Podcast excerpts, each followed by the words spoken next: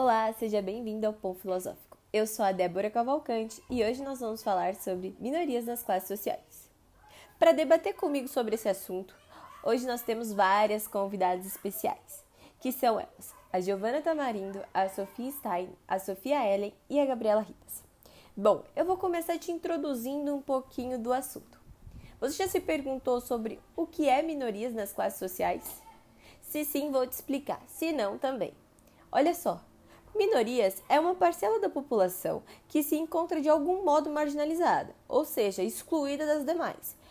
É um grande grupo de pessoas que muitas vezes, por terem uma baixa renda, por terem necessidades especiais, limitações, por serem de uma origem diferente, seja ela uh, de outro país, uh, de outro estado, sofrem com isso, são se veem excluídas da sociedade e por outras razões.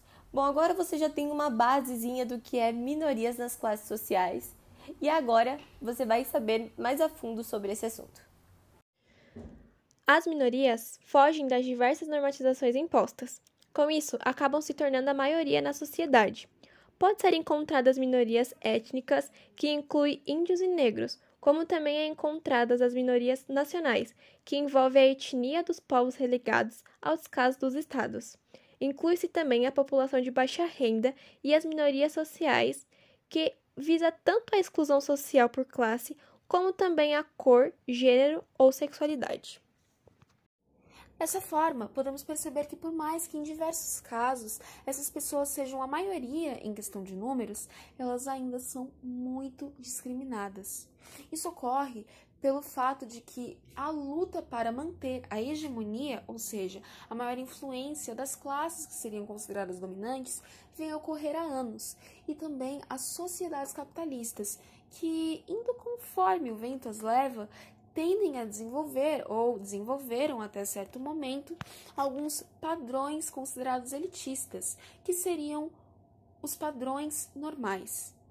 Infelizmente, as pessoas que não se enquadram nestes padrões normais acabam sendo discriminadas e até mesmo ridicularizadas pelas relações com as massas, sendo a principal delas a mídia. Isso acaba causando o sofrimento muito grande a partir de agressões físicas, verbais e psicológicas, também causando ou podendo causar a exclusão e até autorrepreensão das classes e de seus indivíduos. Assim como dito anteriormente, as minorias étnicas aqui no Brasil são os negros e as indígenas. Os índios, que eram donos da terra que habitamos hoje, são a minoria absoluta em números e minoria social. Essa minoria étnica continua distante dos espaços de poder. Os negros, originários do continente africano, deixaram grandes sequelas na formação das sociedades e que, após todos os acontecimentos de colonialismo, provocou uma construção de sociedade que deixaram os negros à margem dos mecanismos de poder. As minorias nacionais compartilham etnias, religião, culturas costumes. Dentre esses povos tem os povos ciganos, os povos bascos e os judeus.